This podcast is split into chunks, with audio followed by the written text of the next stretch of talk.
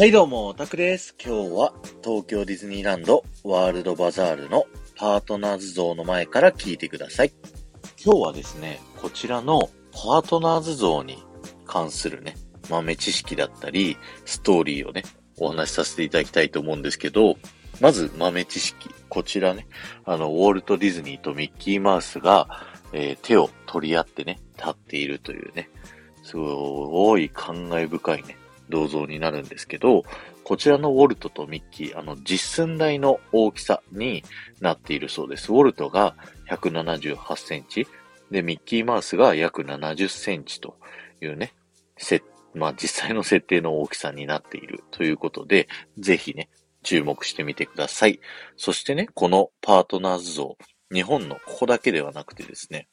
世界で3個目にできたパートナーズ像なんですよね。そもそも一番最初にできたのが、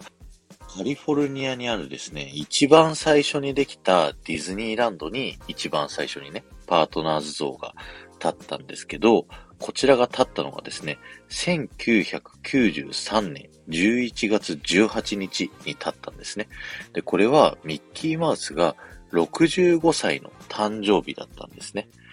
で、なんでミッキーの65歳の時にこのパートナーズ像が作られたのかっていうとですね、このウォルト・ディズニーがですね、亡くなった年齢っていうのが65歳だったんですよ。で、そのウォルトの年齢にミッキーマウスが追いついた、そんな年の日に、このね、パートナーズ像が作られたんですね。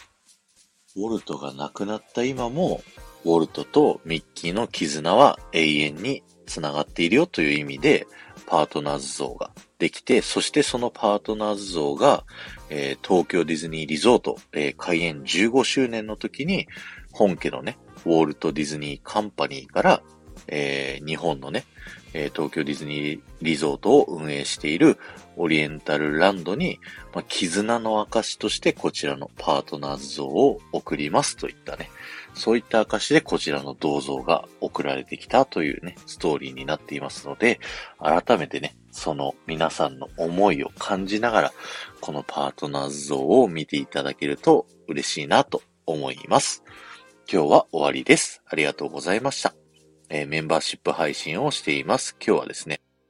ラジオ局員が教えるわかりやすい音声業界というお話をさせていただきました。よかったら登録して聞いてみてくださいね。そして前回の配信から今回の配信まででコメントいただけた方のお名前をお呼びしたいと思います。えーキャプテンイタコン様、えー、まやままみさん、ゆまぼう、埼玉のママさん、キムルナさん、コジラボさん、